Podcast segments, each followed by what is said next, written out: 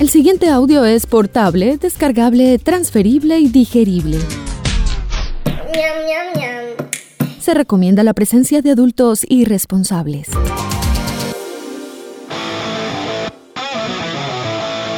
Este programa no contiene consejos para enriquecerse o hacerse famoso o fit sin hacer ningún esfuerzo. A nuestros invitados les toca trabajar, digamos que de forma orgánica. Si busca guías de autosuperación, cadenas de oración o esquemas para vender humo, continúa el scroll. Tal vez encuentre algo más abajo, o alguien, o alguno. ¿Qué tal un pastor? A partir de este momento usted se encuentra en la casa, otra forma de decir presente. Una producción de Gabriel Posada in the House para la humanidad agobiada y doliente de todo el continente. Dímelo, Gabo. Daniel Carvalho es ingeniero civil, magíster en Gobierno y Políticas Públicas de la Universidad de AFIT y en Urbanismo del IFU de París. Dice en su sitio web que trabajó en el área metropolitana en el Centro de Estudios Urbanos y Ambientales y durante seis años fue concejal de Medellín. En el Consejo lideró interesantes debates sobre la contaminación del aire en su momento más crítico y sobre la movilidad sostenible. Promovió la importante política pública de igualdad de género y los necesarios acuerdos municipales de arte urbano y barrismo social para el fútbol. Pocos personajes sostienen un debate inteligente y respetuoso en el Consejo de Medellín. Recuerdo muy pocos concejales con esa capacidad. Carvalho se manifestó en voz alta en contra de los abusos policiales. Allí supo llevar los debates con su rigor académico y capacidad de alcanzar consensos entre diferentes pensamientos. Carvalho tiene una misión desde el urbanismo de la ciudad, no necesariamente desde el pavimento, sino de las personas y su actitud fresca lo diferencia del tradicionalismo encorbatado de los que llevan el control de la ciudad con su pelo largo, camiseta de algodón y tenis con espíritu independiente.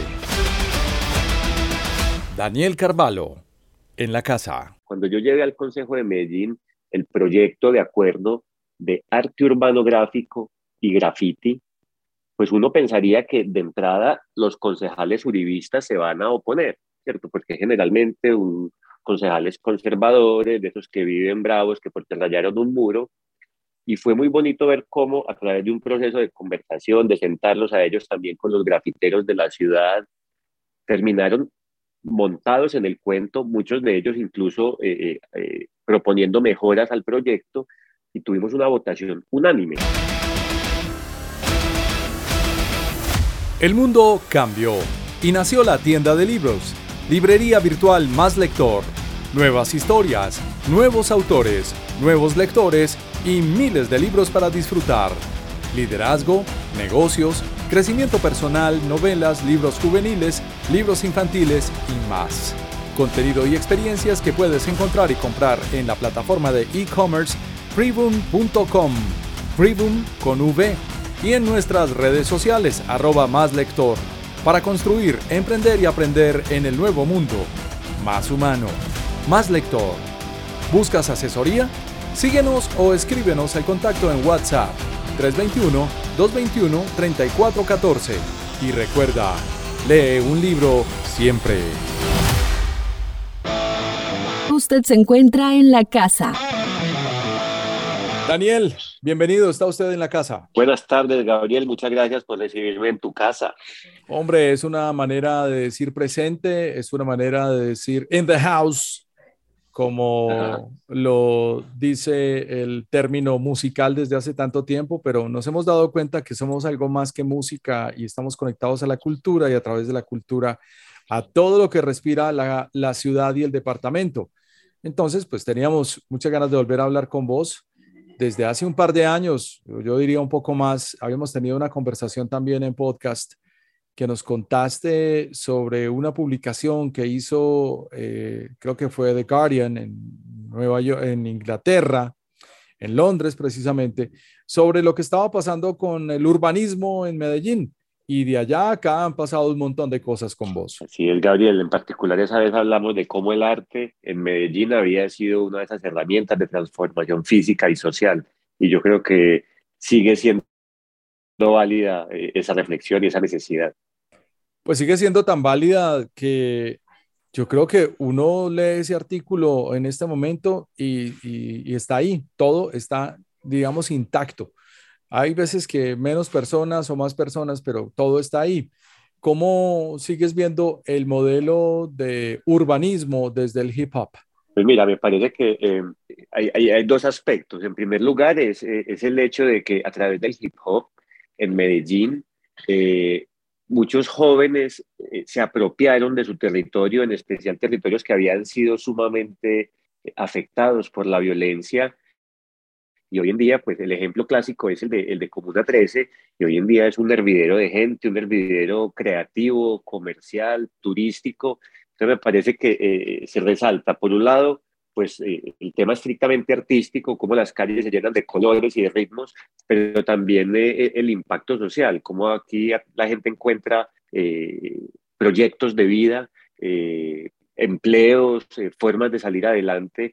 Me parece que esa combinación de, de, de, lo físico y lo social a través de la cultura es muy potente y además es muy necesaria. Ahora que he estado recorriendo eh, diversos municipios de Antioquia, en particular algunos que fueron muy afectados por el conflicto, uno encuentra que es a través del arte y la cultura que la gente está sanando esas heridas que, ha dejado, que han dejado tantos años de violencia en Colombia. Entonces creo que esa apuesta es de gran validez y tiene que tener una, un alcance nacional, ¿cierto? en Medellín se han dado avisos de, de, eso, con seguridad en otras ciudades también, pero tendría que ser una, una política de Estado. Oye, ¿qué me le opina el estallido social, que fue uno de los canales en donde la gente pudo contar sus historias y, tener otra narrativa distinta a lo que día a día dicen los canales nacionales. Pero lo más bonito que tiene el hip hop es que el hip hop representa y todo lo que no represente deja de ser hip hop. Sí, señor. Un buen punto. Bueno, Daniel, también nos enteramos que eh, te fuiste del Consejo de Medellín para lanzarte como candidato a la Cámara, como representante por el departamento de Antioquia.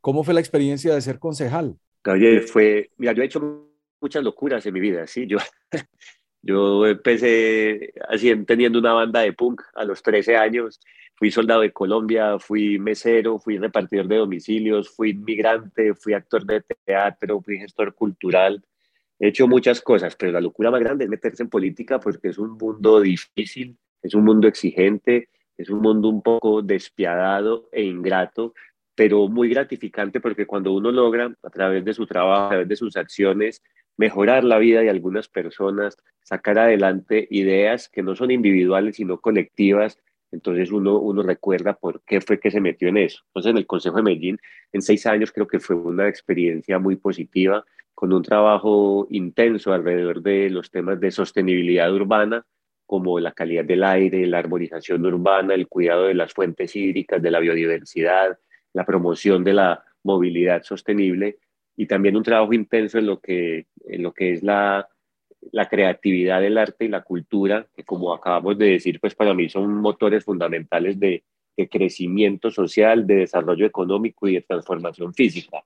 Entonces yo me fui muy feliz del consejo con la expectativa de llevar esas mismas ideas y esa misma visión al escenario del Congreso de la República. Completamente coherente, necesario y diría yo que mandatorio en este momento cuando estamos viviendo una ola de desinformación tan grande que yo siento que muchas personas adultas en el departamento de Antioquia no saben para qué es un candidato a la Cámara, ni mucho menos cómo funciona. Por esa misma razón tampoco les importa por quién votan.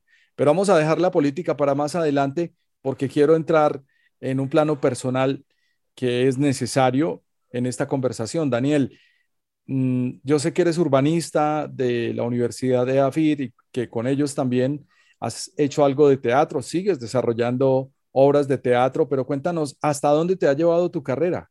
Mira, yo me gradué en AFID como ingeniero civil. Eh, durante los cinco años que estudié ingeniería civil fui actor de teatro con el grupo de teatro de la Universidad de AFID y también tuve unos pinitos con el grupo profesional Hora 25, que fue eh, creado y dirigido muchos años por Farley Velázquez, ya fallecido, uno de los más grandes dramaturgos que ha dado nuestro departamento. Y pues eso a mí me cambió la vida, el tema teatral. Eh, cuando me fui a vivir a París, después de graduarme, ahí fue que estudié urbanismo en la Universidad de París Y allí seguí siendo actor ya no de teatro, sino de cine experimental. Tenía muchos amigos que estaban haciendo pregrados y maestrías en cine y yo era el actor el que me le medía pues actuar cosas un poco raras si querés, porque el cine experimental es así. Entonces eh, me, me, permitió como seguir ampliando eso que nos da el arte, que es por un lado esa sensibilidad hacia afuera, eh, hacia, hacia entender y intentar captar mejor lo que vive la gente, lo que vive la sociedad, pero también una sensibilidad hacia adentro. ¿cierto? Es, una, es, un, es una oportunidad de, de descubrirse uno mismo, de botar un montón de complejos que uno carga, de aprender a expresarse, no solo oral y físicamente, sino como aprender a expresarse, diría yo, eh, filosófica y vitalmente. Y cuando regresé a Medellín, después de vivir siete años en Francia, eh, me dediqué un poco más a la gestión cultural, me dediqué a encontrar artistas que quisieran abordar el tema de lo urbano eh, y yo desde mi, desde mi conocimiento como urbanista eh, me dediqué a trabajar con, con ellas, en particular dos artistas, Valentina Canseco y Juliana Gómez, con quien hice pues eh, un par de buenos trabajos y logramos hacer más de, más de 20 exposiciones. Entonces en general siempre mi vida ha estado pues como tocada por el arte. Hoy en día sigo haciendo un poquito de teatro cada semestre en la Universidad de AFIT y por eso tengo como esta esta creencia y esta voluntad de, que el arte es una de las herramientas que tenemos para, primero, para saber quiénes somos y segundo, para mejorar la forma en que vivimos aquí en Colombia. Creo que eso también te daba una visión importante en los debates en el Consejo. Recuerdo muchas veces, y no solamente en, en la sala, sino en las redes sociales, te sigo en Twitter, esos debates que discutías realidades, por ejemplo, del servicio militar en Colombia, o, de la vida eh, artística y las decisiones que se, toman en el país. Eso es realmente importante a la hora de definir leyes en un país en donde pasa muchas veces que los que menos están involucrados en la realidad son los que toman las decisiones. De acuerdo, yo pensaría que pues, la política tiene algo de teatral, ¿cierto? Finalmente es un, personaje ahí eh, eh, enfrentándose a un auditorio o a un público. Pero yo creo, y, ha sido mi, mi, voluntad, generalmente hemos pensado o hemos creído, Gabriel, que, que la política es muy aburrida. Y yo creo que la hemos dejado en gente, la hemos dejado en manos de gente aburridora. Y eso se puede cambiar.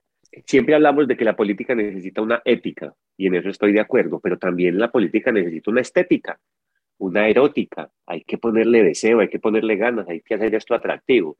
Y yo creo que la experiencia, pues, mi cercanía con las artes me ha permitido aportarle un poquitico más, no solo en la, en la elocuencia a la hora del discurso, sino en las formas de hacer política atractiva, a veces disruptiva, y pues no es, no es una pose de mi parte, es quien soy y me alegra que, que ese quien soy me haya permitido llegar a esas instancias públicas. Hablemos de otra cosa personal y que también es de mucho debate en el país, y es la marihuana no tenés ningún problema en reconocer que sos consumidor de marihuana de manera recreativa y que esto también necesita ser legislado y sobre todo entendido por la cultura colombiana. ¿Cómo va la vaina? Yo veo esto muy perdido. A ver, Gabriel, en primer lugar, pues como de lo personal, sí, yo he sido consumidor de marihuana desde que tenía 18 años y eso no me ha impedido pues graduarme con muy buenas notas eh, como ingeniero civil, hacer dos maestrías, una en urbanismo y una en gobierno y políticas públicas, en ambas también con resultados destacados. No me ha impedido ser un profesional exitoso tanto en la academia como en la política. Entonces, pues desde mi experiencia personal hay formas correctas de consumir el cannabis, así como hay formas correctas de consumir alcohol. Pero para mí el tema de la marihuana no es algo de si uno la usa o no la usa, si le gusta o no le gusta. Creo que es más un tema donde hay que dejar de lado la moral y los gustos y ser más pragmáticos. Colombia lleva 60 años en esto que han llamado la guerra contra las drogas. Una guerra que en realidad lo que nos ha dejado es una cantidad de corrupción, una cantidad de muertos, una cantidad de eh, hectáreas envenenadas por fumigación y realmente no se ha reducido ni la producción ni el consumo. Entonces es una guerra perdida, es un modelo de lucha que ha fracasado. Y mientras nosotros seguimos en esa guerra, ya hay países digamos, de estos países desarrollados, en especial Estados Unidos, que fue quien nos impuso la guerra contra las drogas, donde ya hay un montón de estados que han legalizado la marihuana eh, para usos medicinales y recreativos y que obtienen una cantidad gigantesca de recursos a través de impuestos, que generan una cantidad de empleos legales y que le brindan al consumidor seguridad a la hora de consumir, porque hoy en día en Colombia, pues no solo estamos persiguiendo eh, eh, a un muchacho que tiene dos, tres baretos, mm, estamos dedicando la policía en una gran parte de su tiempo es a perseguir consumidores, sino que también estamos desaprovechando una oportunidad gigantesca de generar empleos de generar negocio, de ofrecerle alternativas diferentes a todos esos campesinos que cultivan no solo cannabis, sino también hoja de coca y que el Estado no ha hecho más que perseguirlos. Yo creo que en Colombia no debería haber algo así como un cultivo ilícito, no debería ser ilícito cultivar ninguna planta. Entonces, además, si queremos quitarle el combustible al conflicto armado, que sabemos que ha estado patrocinado por el narcotráfico, necesitamos cambiar de enfoque y necesitamos realmente empezar a hablar directamente sobre la legalización y la regulación de la producción y el consumo de cannabis y también pensamos qué podemos hacer con toda la, con toda la producción de hoja de coca que hay en el país. Yo no creo que vayamos mal, Gabriel. Eh, ha habido diferentes iniciativas por parte de congresistas que se han caído, pero han ido avanzando y yo siento que la sociedad va avanzando. Pienso que si llegamos varios congresistas con esta visión y si además elegimos un presidente con una mente moderna y pragmática en este sentido, vamos a ser capaces en los próximos años de sacar adelante ese cambio. Pues es que vamos tan mal que estamos esperando que llegue un presidente con mente abierta para eso. Me parece que vamos de realmente muy mal. Vamos unos cuantos billones de dólares atrás de decisiones que ya se tomaron hace mucho rato. Imagínense usted un estado como el de Colorado, que cuando aprobaron el uso de la marihuana, fue el primero en Estados Unidos, inclusive se les agotó el producto y hoy en día todo el mundo está tranquilo. En, en, fuera de los Estados Unidos, en Canadá también se ha aprobado y la gente vive mucho más tranquila. Y no lo digo porque consuma, yo no tengo ningún problema con el marihuanero, de hecho eh, eh, hay que convivir con ellos porque pues tienen su manera de relajarse y, de producir, en fin, pero si hay un moralismo y hay una, un, un discurso ahí de fondo que es el que no deja progresar. De acuerdo, pero yo sí, yo sí creo que hay candidatos presidenciales que están con esa, con esa idea, particularmente pues aquellos que yo sigo en el centro del espectro ideológico, eh, han manifestado públicamente que quieren trabajar con eso. Entonces, yo creo que eh, en estas elecciones puede haber un cambio fundamental en el enfoque que le demos a ese problema, porque, insisto, no es un tema de que me guste o no, es un tema de que estamos desaprovechando oportunidades y perdiendo una cantidad de vidas y de, y de, y de empleos claro. Eh, a causa de eso. Es la misma discusión que había hace exactamente 100 años sobre el uso del licor, sobre, la libertad del alcohol. De acuerdo. ¿Y en qué quedó eso? Cuando legalizaron, se acabaron las mafias del alcohol, los estados empezamos, empezaron a, a generar eh, eh, em, empleos e impuestos. No olvidemos que, por ejemplo, en Antioquia es la fábrica de licores la que produce el alcohol y que con eso se paga la educación en Antioquia. ¿Sí? Entonces, eh, hay un buen ejemplo de cómo se puede voltear la torta y empezar a ver esto como una oportunidad.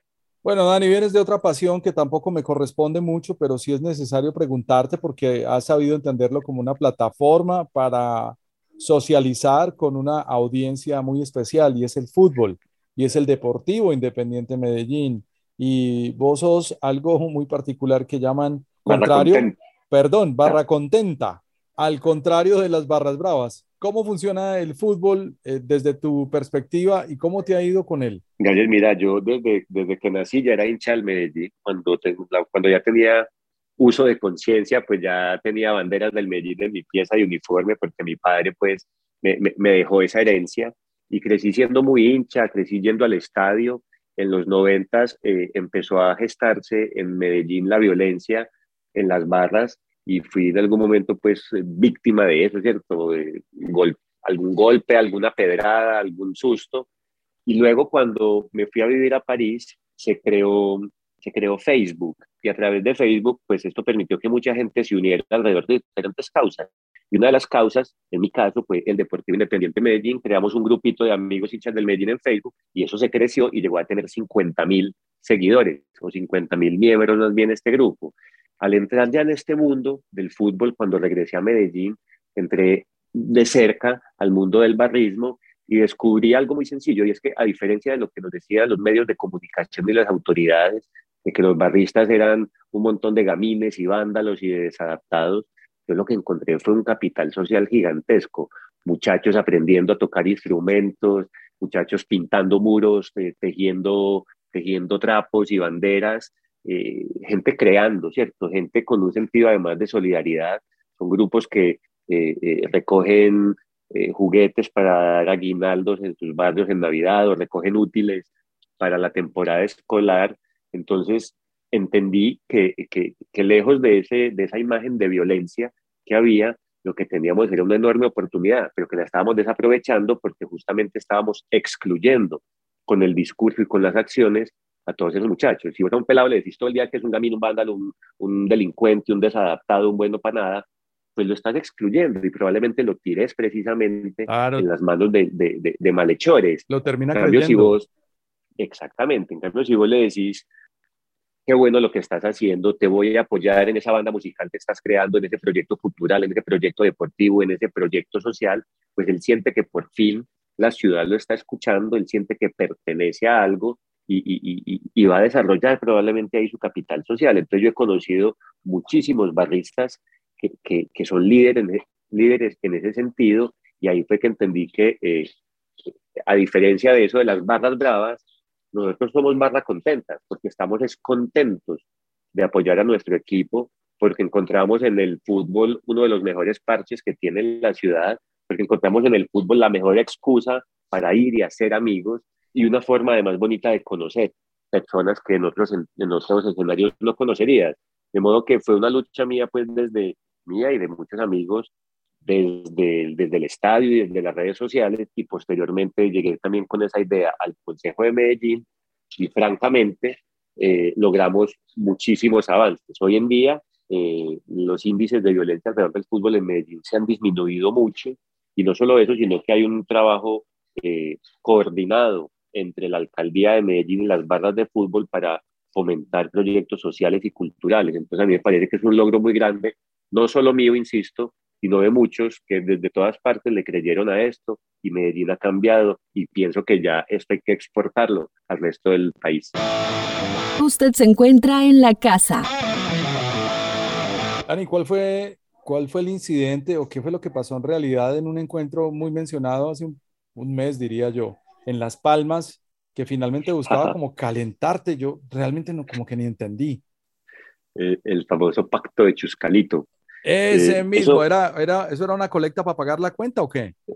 No, eso fue hace cuatro meses. Mira, Gabriel, El, consejo de, el Consejo de Medellín cada año elige un presidente del Consejo, ¿cierto? Este presidente tiene dos funciones fundamentales. Una es eh, poner el orden del día, ¿cierto? ¿Qué temas vamos a debatir esta semana en el Consejo cada día? Y segundo es moderar la discusión, es el que da la palabra, el que regaña si alguien se está pasando, el que mide los tiempos. Ese es el poder del presidente del Consejo. Como cada año hay una elección entre los concejales para decidir quién es el próximo presidente, pues de manera natural, siempre que hay una elección, uno busca hacer una mayoría. Entonces, los concejales alternativos, que éramos cuatro, nos juntamos con los concejales de la oposición, es decir, del Centro Democrático, que eran ocho. Con esos 12 votos lograríamos tener una mayoría y poner un presidente del Consejo que en, nuestra, en nuestro concepto debía ser un presidente que le hiciera oposición y control político al alcalde, porque nos parece que el alcalde es muy malo. Entonces nos juntamos a almorzar, 11 concejales, normal, una cosa pues que ¿cierto? todo el mundo almuerza con los colegas, para, para definir que en este año el presidente podría ser, debería ser Simón Molina del Centro Democrático y en el último año sería Daniel Duque de los alternativos del Partido Verde. Esa fue, esa fue la discusión ese día, no fue algo secreto, no estábamos negociando puestos, burocracia, no estábamos haciendo alianzas programáticas, simplemente queríamos tener presidentes que se le pararan de frente al alcalde porque nos parece que es un alcalde malo. Lo que pasa es que el alcalde en su en su forma de hacer política, que es eh, descreditando a sus opositores y, tildando a todo el mundo uribista, entonces cogió eso de caballito de batalla y lo tildaron, dice que el pacto de Chuscalito, y, se mantienen diciendo que yo soy uribista, sabiendo que yo no fui uribista ni cuando estuvo de moda y que además pues todas mis acciones y mis tomas de decisiones públicas han sido muy alejadas de la ideología uribista. Ese fue el famoso pacto. ¿Pero qué almorzaron, hombre? ¿Qué pediste? yo pedí una cazuela y lo peor es que estuvo maluca. bueno, Daniel, eso dio mucho de qué hablar en, en, en la región y a nivel político, pero saliste finalmente del Consejo de Medellín. Entonces, ¿con qué vínculos quedas? Mira, pues yo tengo un, primero, el primer vínculo es un equipo político, un equipo eh, técnico y programático muy bueno que fui alimentando durante estos seis años. Además quedé con nuevos amigos en la política, como el concejal Daniel Duque, con quien hoy en día tengo una relación muy cercana y hemos decidido trabajar juntos en muchos temas. Quedamos además como con un reconocimiento eh, por parte de muchos sectores muy diferentes de que somos capaces de trabajar en equipo. A mí me alegra, eh, eh, Gabriel, saber que yo puedo sentarme a hablar con gente que piensa diferente de mí. Es que yo creo que eso es la política. La política no es que, todos pensemos igual. Entonces voy a poner un ejemplo que me parece muy bonito. Cuando yo llegué al Consejo de Medellín, el proyecto de acuerdo de arte urbano gráfico y graffiti, pues uno pensaría que de entrada los concejales uribistas se van a oponer ¿cierto? Porque generalmente un, concejales conservadores, de esos que viven bravos, que porque rayaron un muro, y fue muy bonito ver cómo a través de un proceso de conversación, de sentarlos a ellos también con los grafiteros de la ciudad, terminaron montados en el cuento, muchos de ellos incluso eh, eh, eh, proponiendo mejoras al proyecto, y tuvimos una votación unánime. Todos los concejales de Medellín, los más viejitos, los más conservadores, votaron unánimemente sí al proyecto de acuerdo de graffiti y arte urbano, lo que demuestra entonces una capacidad de concertación, de generar consensos, y eso la gente me lo reconoce. Entonces del consejo me voy no solo con la experiencia ganada, eh, con el equipo construido, sino también con ese reconocimiento de que soy una persona que es capaz de trabajar con gente diferente y me parece que eso es fundamental para Colombia hoy en día. Y como en todo, ¿Consideras que te fuiste con algunos enemigos o simplemente la contrariedad normal del debate que tiene la política? Pues mira, yo no, yo no tengo enemigos míos, ¿cierto? Yo no califico a nadie como enemigo, eh, yo no odio a nadie, esa, palabra no hace parte pues como de mi, léxico, no dedico tiempo de dar a nadie. Yo creo que he tenido rivales en política, he tenido contradictores, la mayoría de ellos leales y sinceros y honestos, pero también en mi ejercicio de, crítica y de control político al alcalde Daniel Quintero, eh, pues generé, cierto, por parte de ellos sí unas enemistades, unos odios. Entonces hay gente que crea portales falsos de noticias para difundir mentiras sobre mí, ese tipo de cosas. Yo, yo el odio se los dejo a ellos, yo me mantengo en, en mi parte propositiva, sincera, honesta y, y concertadora. Entonces, si ellos me odian, es problema de ellos, no mío. Y si ellos me consideran un enemigo, pues también es problema de ellos. Yo no los considero enemigos. Para mí son contradictores y les guardo respeto, aunque ellos no me respeten a mí. Daniel, ¿cuál es el diagnóstico del recorrido que has hecho por el departamento de Antioquia recientemente? Gabriel, tan, tan, tan interesante, hermano, viajar tanto. Hemos visitado alrededor de 40 municipios en dos meses. Entonces, lo primero es, es fascinante ver eh, la cantidad de líderes, lideresas y de iniciativas locales alrededor de dos temas, tres temas fundamentales.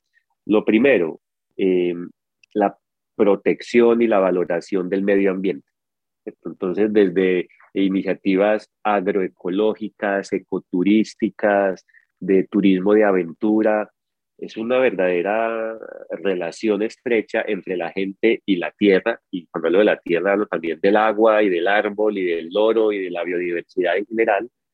En segundo lugar, una fuerte voluntad de la gente de, de recuperar y mantener las tradiciones locales a través de la cultura, ¿cierto? Bien sean temas eh, de historia, temas patrimoniales, temas incluso de de, rescate del patrimonio precolombino.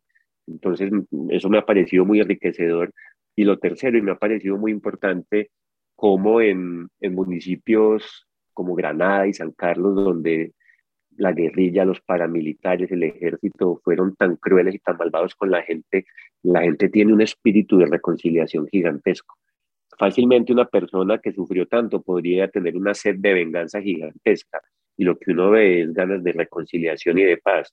Entonces, con esos tres temas que te mencioné, eh, para mí ha sido una confirmación de, de, lo que yo quiero trabajar en el Congreso de la República, pero también una forma de alimentar mi discurso y mi vida y la de mi equipo. Entonces yo me voy feliz. Es un diagnóstico positivo, por supuesto que uno ve muchas cosas dolorosas y tristes, pero yo creo que, yo creo que hay que hablar es de, de las posibilidades y las oportunidades y no quedarnos patinando en el diagnóstico de los problemas. De acuerdo.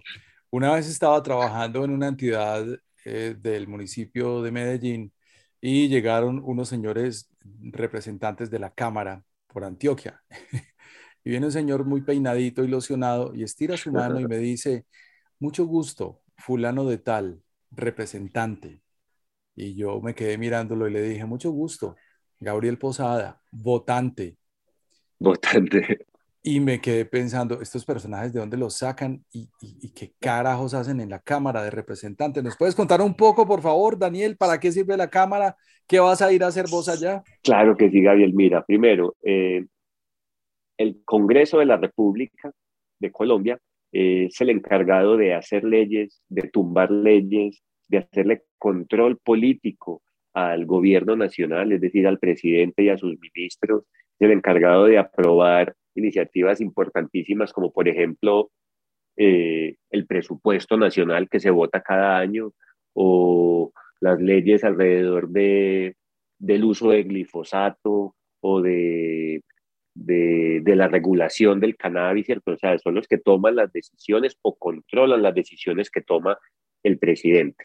El Congreso de la República está dividido en dos, el Senado y la Cámara. La Cámara de Representantes es la representación de los departamentos en el Congreso. Es decir, cada departamento, en función del número de habitantes, tiene un número de puestos en la Cámara. Para, es la voz del departamento en el Congreso. En el caso de Antioquia, tiene 17 representantes a la Cámara. Y en este ejercicio que he estado haciendo, pues es, es muy sorprendente y preocupante ver que los antioqueños no sabemos quiénes son nuestros representantes. Claro, y hay 17 señores allá, ah, hay 17 señores hablando por Antioquia y los antioqueños, y nosotros ni siquiera sabemos quiénes son. Y lo más grave, sabemos, que votamos por ellos, porque, porque nos lo piden, mira, eh, anota ahí eh, para la Cámara fulano de tal, o, o por llenar el voto. Hey, ¿por quién voto para Cámara? Va pasando el señor de la mazamorra y le grita, por tal. Hermano, y de eso estamos llenos. Y así es que se está tomando la decisión en Colombia. Y el más grave problema es que ahí es donde radica la corrupción. Claro, es que precisamente porque pasan de agache. Si nadie sabe quiénes son, nadie les va a exigir resultados, nadie les va a pedir que rindan cuentas, entonces pasan de agache.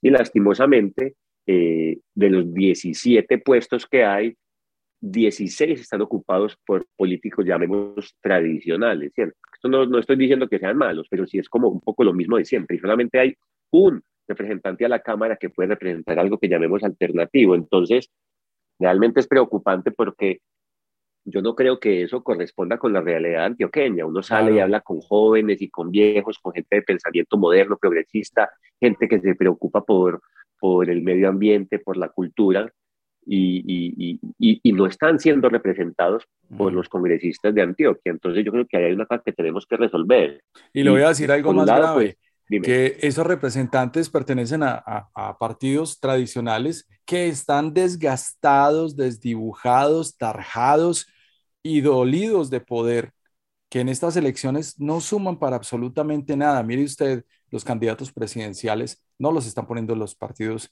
de siempre, sino otros partidos que han surgido en el tiempo. Entonces, ¿cómo es posible que para lo primordial realmente ni siquiera figuran pero para una votación tan importante como la de la Cámara, haya candidatos que vienen de los partidos de siempre. O sea, ellos, ellos se quedan ahí sin ningún problema, cómodos, parqueados. Yo creo, yo creo, yo creo, que la explicación está precisamente en que no le prestamos atención a la elección a Cámara, ¿cierto? Todo el mundo sabe quién quiere que sea su presidente, todo el mundo sabe por quién va a votar a presidencia, pero como la Cámara no importa, a la gente no le importa, no sabe quiénes son, entonces eso es precisamente lo que aprovechan los tradicionales para hacer sus jugaditas, amarrar tus votos, ofrecer eh, eh, puestos o billetes o tamales a cambio de votos y mantienen ese poder. Entonces, claro. Eh, a diferencia de otras democracias en donde le preguntan a uno, ¿usted sabe el número de teléfono de su representante? ¿Cómo le parece esa pregunta? Es una buena pregunta. Entonces, claro que tenemos que culpar en parte a los políticos que han sido así, pero también tenemos que culparnos a los ciudadanos, porque por la pereza de no informarnos, de no conocer, de no exigir eh, rendición de cuentas a quienes nos representan, entonces hemos dejado que esa gente se instale allá tranquila sin que nadie la moleste. Entonces, creo que la crítica va de lado y lado. Y sobre todo con una actitud monarquías de décadas y décadas y de tradicionalismo en Colombia. 109, ¿no? Es el 109 de la lista Centro Esperanza.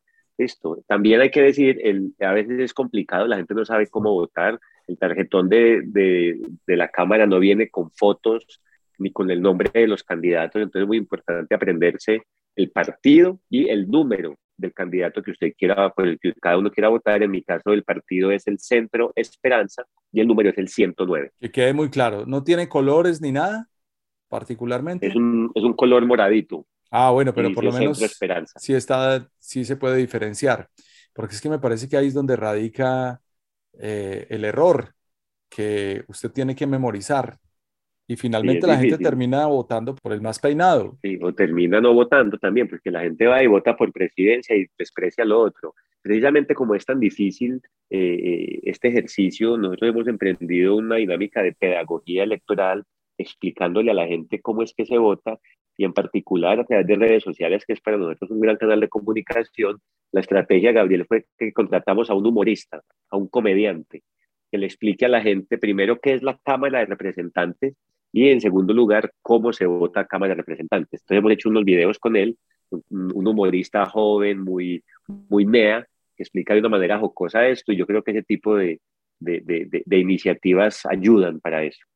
Escuchémoslo. Ey, hablarlo. ¿Ustedes qué? ¿Van a votar a la Cámara de Representantes? No tengo cámara ahora para votarla. Hombre, que si vas a votar a Cámara de Representantes. ¿Y eso qué es? Como amor. Por eso es que le meten perejil por cilantro, si pilla. El Congreso. Eso es donde duermen los políticos. Eso, no. Ey, muchos camellan para el beneficio de nosotros, hombre, como en la Cámara de Representantes, que junto con el Senado son los que hacen reforma ni derogan la ley. ¿Ah? ¿De qué amor? Derogar, hombre. O sea, anular. Como cuando usted cree que puede hacer lo que quiera porque el papá le dijo que sí, pero su cucha le recuerda con un chancletazo que no. Después de Bogotá, Antioquia es el que más curules tiene en la Cámara de Representantes. ¿Churruscos?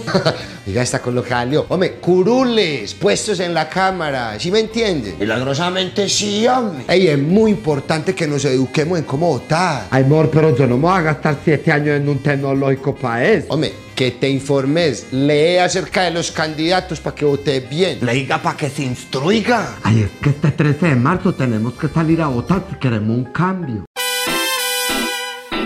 Jairo Calero, señores. ¿Y dónde te sacaste este personaje? Ah, le hace, él hace stand-up comedy por toda la ciudad y me lo Mm. recomendaron y me encantó. Bueno, ya que Frank el Flaco se nos volvió millonario, pues descubramos otros Eso. talentos.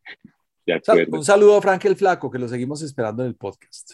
Bueno, Daniel, pues un abrazo y la mejor de las suertes. Creo que hay mucha coherencia y esperamos que te vaya muy bien. Y este es un paso más en tu carrera política como ciudadano, como urbanista y como propuesta. Gabriel, eh, mil gracias por este espacio. Siempre es muy bacano pues, conversar con vos, que es un hombre sensible a estos temas de, de la sociedad y de la cultura. Y pues esperemos que nos vaya bien y que seamos buenos congresistas los que lleguemos, no solo yo, sino todos aquellos que crean en la, en la honestidad y en la, en la argumentación desde las ideas, y no desde la violencia y la trampa. Un abrazo, hermano, y muchas gracias.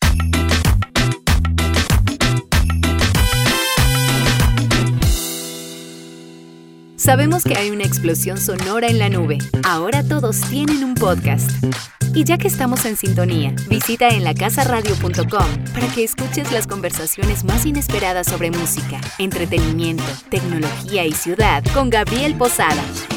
digamos que el objetivo que hemos marcado de Bits Colombia es trabajar como un medio para trabajar por la educación y la conservación de las aves y sus territorios. haciendo ese trabajo me encontré con la pista de que en México les gustaba, en ese momento lo que yo encontré era que les gustaba el vallenato. Entonces me fui a hacer la maestría a Iztapalapa, a la UAM. Todo lo que yo escribí sobre Piazzolla se, se, se, se me vino a la cabeza so- con un solo gesto de humildad del tipo, pues la forma como él me trató a mí y eso, ahí estaba ya como contada la historia. En lacasaradio.com, un podcast con experiencia radial, disponible en tu plataforma favorita, portable, descargable, transferible y digerible. En lacasaradio.com, otra forma de decir presente.